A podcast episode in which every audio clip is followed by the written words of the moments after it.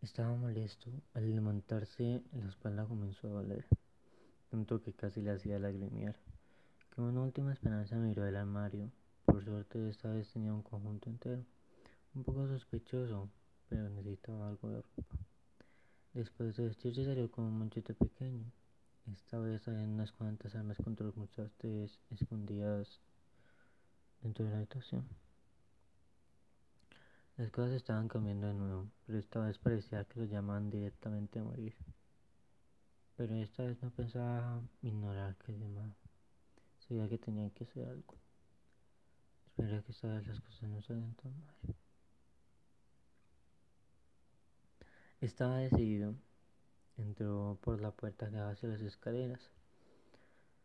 La verdad esperaba ver a su cuerpo pudriéndose en el último piso. Esta vez no había nada, ni una mancha de sangre.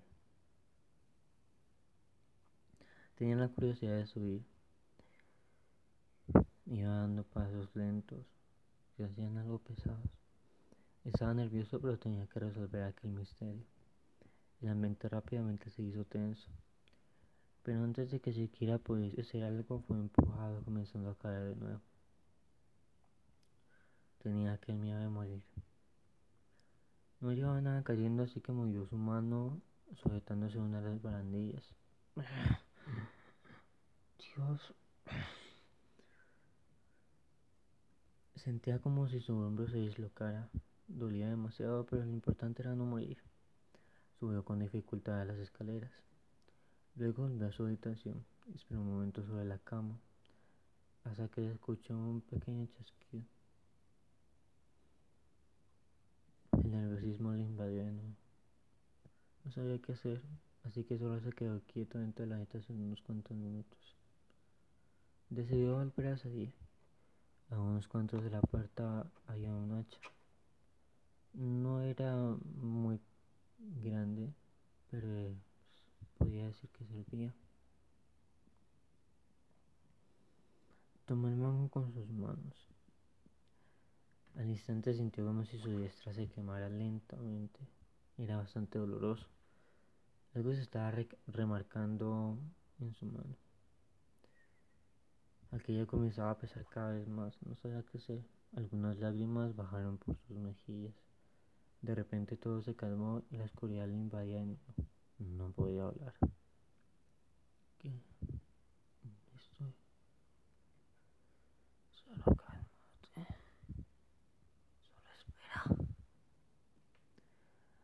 Aquella voz era terroríficamente conocida.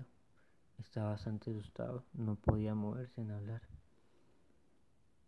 El sonido incesante de las gotas de agua chocando contra el lavaplato se hizo presente en sus oídos, despertándolo.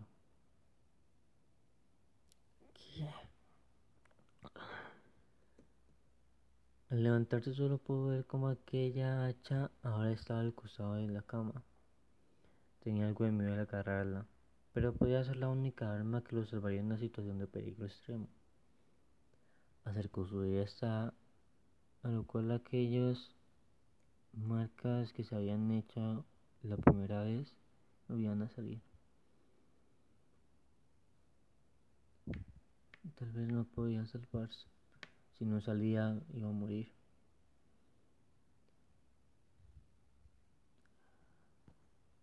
Al tomar el hacha, el peso de la misma lo hizo caer. Con algo de esfuerzo logró levantarla y comenzó a dirigirse hacia las escaleras. Tenía la esperanza de encontrar a alguien nuevamente. Al tocar la puerta que dirigía hacia las escaleras, un sonido estremecedor parecido al de los mecanismos de un antiguo encendido se hizo presente. No quería tomar importancia, se abrió la puerta. ¿Qué? Al abrir la puerta se dio cuenta de que estaba en su habitación de nuevo. Asustado y confundido fue corriendo hacia la puerta de su cuarto. Al abrirla, esta misma otra habitación siguió así con las demás puertas, viendo cómo era cada vez más difícil abrirlas y sintiendo cómo cambiaban con cada paso que daba. En un momento de desesperación lanzó el hacha con dificultad hacia una de las puertas, rompiendo así y entrando el hacha adentro. Al darse cuenta de lo que había hecho, se lanzó hacia la habitación. No podía perder su única arma. Por suerte había logrado entrar y recuperar el arma. Dentro de aquella habitación las cosas eran distintas. La puerta supuestamente destruida se cerró a sus espaldas.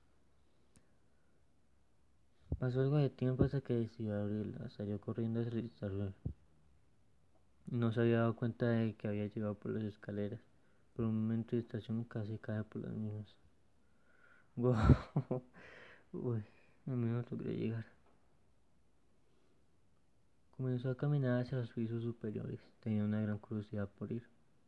Luego unos cuantos pisos, logró escuchar la voz de una mujer la cual sollozaba pidiendo ayuda. No sabía de dónde venía, se escuchaba en todas direcciones, pero decidió bajar. Cuando se dio cuenta, estaba subiendo de nuevo. Aquella escalera también le estaba pasando por el efecto de las puertas. Su única alternativa era caer. Es una mala idea, pero tengo que hacer algo. Sosteniéndose del barandal, miró un momento hacia abajo para luego lanzarse. Aquí vamos.